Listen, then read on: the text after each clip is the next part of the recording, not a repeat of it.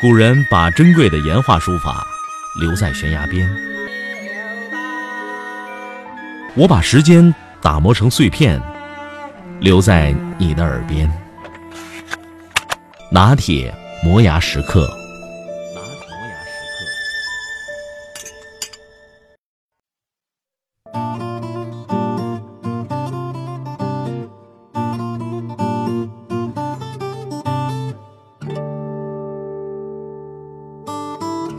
有这样一类人，他们只要一个支点，就可以撬动整个地球。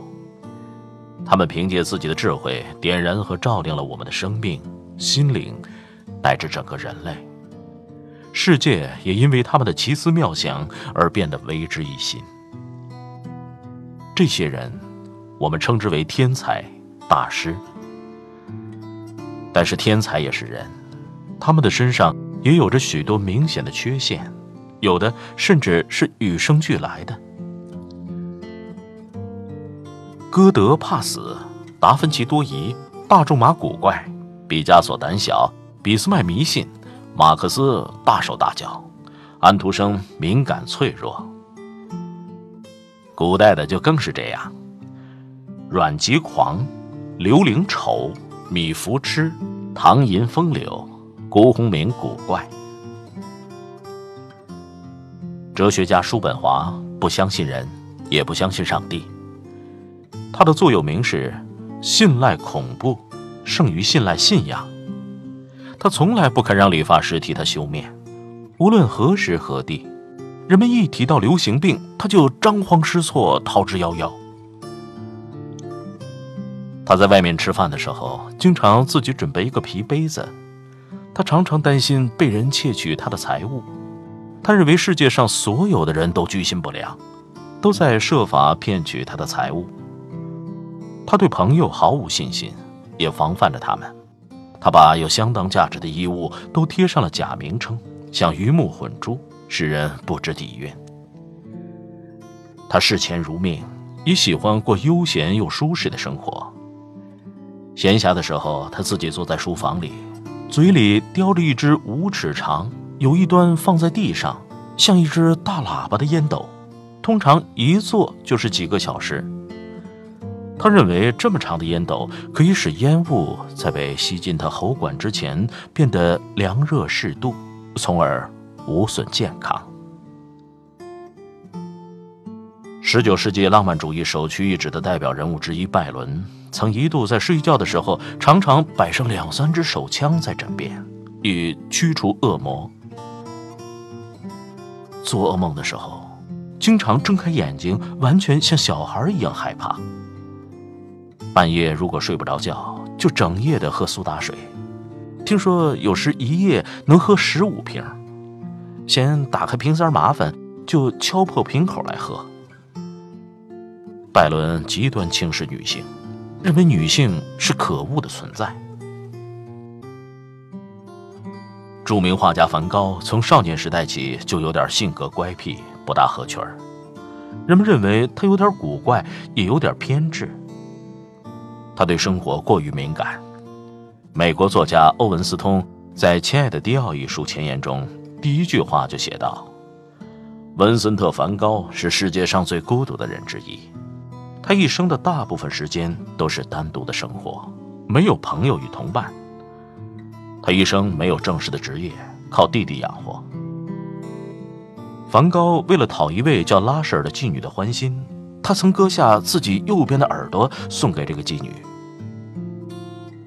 梵高和高更曾在一起共同生活了一段时间，他们俩一个是座真正的火山，另一个则是满腔热血沸腾。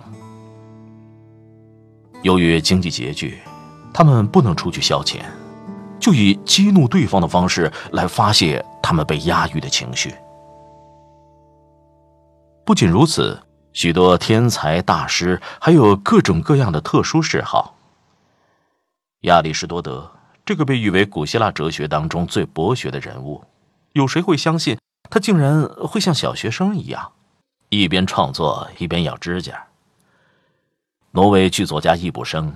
把瑞典作家兼戏剧家斯特林堡视为自己的死对头，他每次写作都要把斯特林堡的画像放在书案上，以激励自己。美国女作家伍尔夫、童话作家卡洛尔都喜欢站着写作。法国作家罗曼·罗兰写作的时候一定要面对镜子。法国作家罗斯丹、美国政治家富兰克林喜欢泡在浴缸里写作。英国政治家兼小说家迪斯雷利写小说的时候，一定要穿上晚礼服。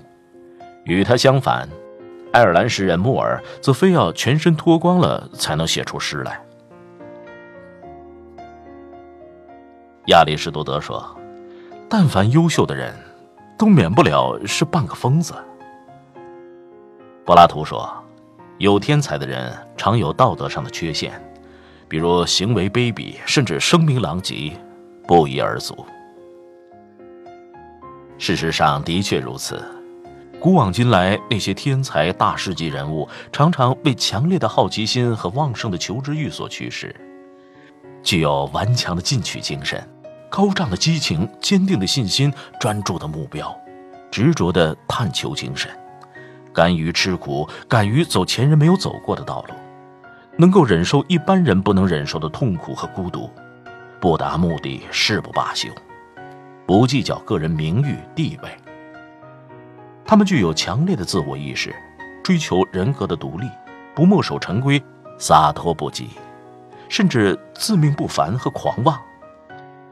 他们敏感，悟性好，直觉强，感情容易冲动，有着极其敏锐的洞察力。他们善于思考，绝不人云亦云。他们拒绝完全社会化，因为他们知道人的价值在于其独特性、不可替代性和不可重复性。他们大多数相当怪癖、沉默寡言、压抑和孤独，超凡而不免有些古怪，辉煌而难免有几丝尘埃。这就是历史上这些大师的真实面目。Listen up.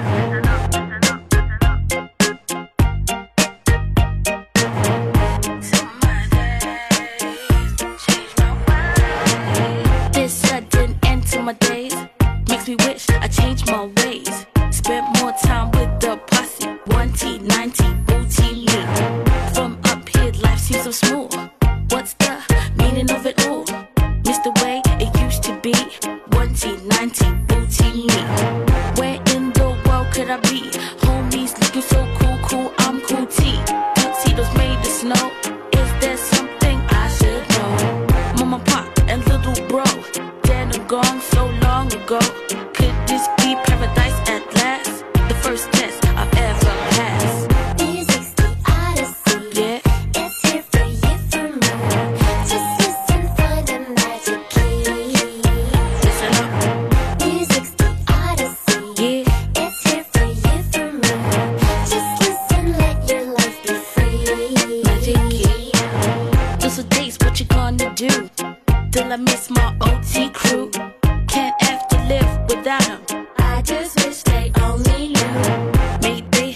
without a home, but my homies loved me, kept me warm, taught me to forget about the game. Money, hatred, hunger, pain. This sudden end to my days makes me wish